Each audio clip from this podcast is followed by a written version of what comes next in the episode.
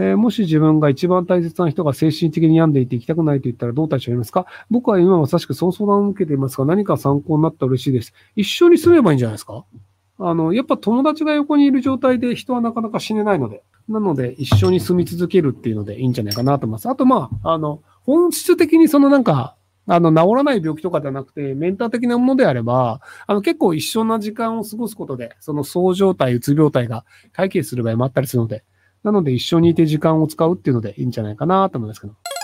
えー、兄弟に陰謀説とかとんでも論を数年目から唱えて同調を求められるとおかしくなりそうです。あんまり聞いてると本当の話は分かったと思いますが、陰謀説か本当なんでしょうか？えっと、自分で調べる癖をつけてください。言われてるから正しいとか、何度も言われてるから正しいではなく、あの、1たす1は3って言われて、100回言われても、いや、1たす1、3は間違ってるよって言えるように、きちんと正しいのか間違ってるのかっていうのは自分で確認して、で、間違ってるものは何度言われても間違ってるっていう判断をする癖をつけてください。それができないと洗脳されて、宗教とかで大変なことになったりしますよ。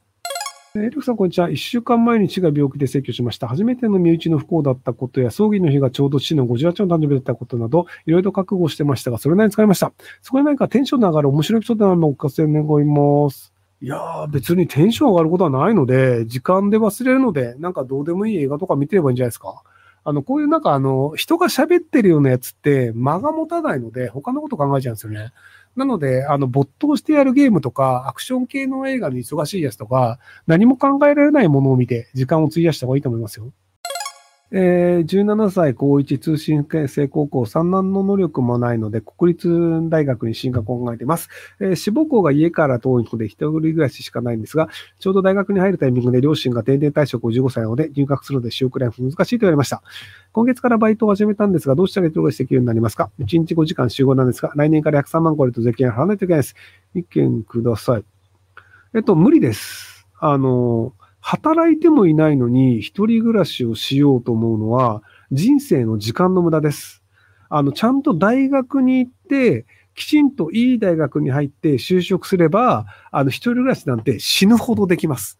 でも、一人暮らしをするために、まあ大体あの、8万円から10万円ぐらいお金が必要だと思うんですけど、高校生が8万円から10万円ぐらい稼ごうとすると、1日3、4時間ぐらいはバイトしなきゃいけなくなるんですよ。で、3、4時間、勉強ができなくなるんですよ。毎日3、4時間勉強し続けて3年間やった高校生と3、4時間の勉強ができなかった結果、勉強しないで高校卒業です。大学行きます。なった時に、いい大学に行けるのはどちらだと思いますか？なので、その一人暮らししたいよねっていうので、で、あの、大学に受かってから一人暮らしはいくらでもできます。奨学金もらうとか。で、ある程度国立の大学であれば、成績がいいと、そのお金を払わ、返さなくてもいい奨学金とかも手に入ったりするんですよ。なので、今やるべきことっていうのは、お金を稼いで一人暮らしができるようになろうではなく、その、お金を稼がないでいい大学に行って、で、そこで返さなくていい奨学金をもらうことによって、一人暮らしも一ついい大学に行くっていう方が得なんじゃないかなと思います。えー、英語が喋れない、仕事のつてがないのに海外移住はリスクが高いでしょうか？娘二人の4人家族です。えー、っと、あの、誰でもその仕事のつてがないんだったら、海外移住のためのビザが下りないと思うんですよね。なので、リスクが高いとり、り、できないという話だと思うんですよ。まあ、あの、東南アジアとか、あの、チャランポラのところであれば、あの、普通にビザ、あの、ビザなしで買ってにて、よくわかんない仕事をするっていうのも可能かもしれないですけど、基本的には先進国の場合は仕事がないと、まずビザが下りないです。で、まあ、あの、観光ビザで3ヶ月間だけいて、で、その間に仕事ないよね、じゃあ帰るっていうのになるんだったら、まあまあ帰るっていう話なので、なので、えっ、ー、と、まあ、英語圏にもし行きたいのであれば、そこで仕事をするのであれば、英語は絶対必要なので、英語の勉強をちゃんとしてください。あの、要はその、その国で仕事をする最低限レベルの技能がないと、行ったら日本にいるより苦労すると思うんですよ。で、なんかあの、まあ、夫婦二人ですとかであれば別に苦労して失敗してもいいんじゃねえのって話なんですけど、あの、娘さん二人って子供を連れてくリスクまで考えると、それはちょっと、あの、もうちょっと努力した方がいいんじゃないかなと思いますけどね。要は、あの、失敗したとしても自分たちの問題だよねって大人同士で言えばいいんですけど、その努力もせずに娘にリスクを合わせるっていうのはどうなのかなって思いますけど。iPhone15 が発売されましたが、また指紋認証はないみたいです。あ、そうなんだ。ひろゆきさん、指紋認証つけてほしいですか？まあ、ボタンあった方が便利でしたよね。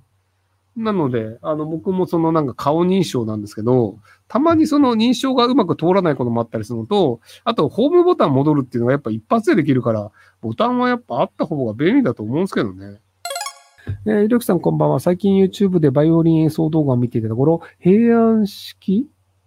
平安式？ぶ、平、ぶ、あ、振り仮名書いてあった。平安式武帝勤体という女性二人組のダンスバイオリンユニットを見つけました。踊りながらバイオリン弾き、たまに歌もあっています。とても自由な発想でもともとの演奏家として実力高く魅力的なので応援することにしました。ルクさんも YouTube でお宝発見の経験はありますか？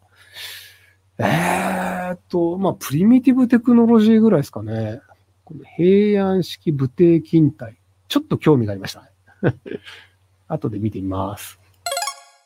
え県外に住んでいる友人と半年前から連絡が取れなくなりました。友人は10年来の友人で1年に数回直接会ったり、元飲み会してましたが、先兆通り急に連絡が取れなくなりました。連絡手段は LINE、電話のみになり、両方とも反応がありません。友人は YouTube で動画投稿してましたが、連絡が取れなくなったタイミング頃から更新が途絶えてしまいました。共通の知人、友人の自家職場から洗脳書きができません。有効な人とか方法はありますでしょうかえっと、探さなきゃいけないの多分別にもう連絡取りたくねえし、探してほしくないと思ってるのかもしれないですよ。なので、あの、要はその、実家の人が、あの、連絡取れなくて大変なんですって言って言ってきたんだったら、多分何らかの特殊な事情があるかもしれないですけど、別になんか、連絡取りたくないから取ってないっていうだけだと思うので、人はそういう時期もあると思うので、気にしなくていいんじゃないかなと思いますけどね。はい。えっ、ー、と、また政治のスパチャですけど、最新の令和新選組が山本太郎が競争の宗教団体になってきているように感じます。大石明子共同代表にしてから令和新選組から共産党支政党を変えました。最近の令和新選組は宗教臭いです。デボットとかしてオウム真理教みたいですと普通の人は思うと思います。まあでも、宗教臭い方が政治としては強くなるんですよね。だから統一教会がなんでその自民党にとってすごい便利だったかっていうのって、やっぱ宗教を信じる人は運動員としてただで動いてくれるので超強いんですよ。なので、あの、公明党が強いからずっと与党として公明党自民党はタッグ組んでるわけじゃないですか。なので、その、宗教に支持されないのであれば、信者を自分の信者にしてしまって、無収、無収入、無給で働く信者をスタックにした方が効率がいいよねっていうのが、結果として政治に強くなるんですよ。その、選挙に出るときって、あの、使える予算っていうのが決まってるので、なので雇える人数も決まっちゃうんですよ。なのでそうすると、お金払って雇えるんだったらもうこの人数しか雇えないんだけど、無無給で働いてくれるボランティアだったら、100人でも200人でも500人でも使えるじゃないですか。で、そっちの方がやっぱ政治、選挙活動強いんですよ。そう、なんか、じゃあお金の条件あります。10人しか運動員がいませんってとこと、運動員が200人いますって言ったら、やっぱ運動員200人の方が、チラシも配れるし、握手もいっぱいできるし、ポスターもいっぱい入ってもらえるし、やっぱ強いじゃないですか。なので、選挙で強くなるためには、信者を作った方がいいよねっていうのは合理的な考えなので、なので、むしろ、その、令和新選組としては合理的な方向に価値を切ったって話なのかなと思います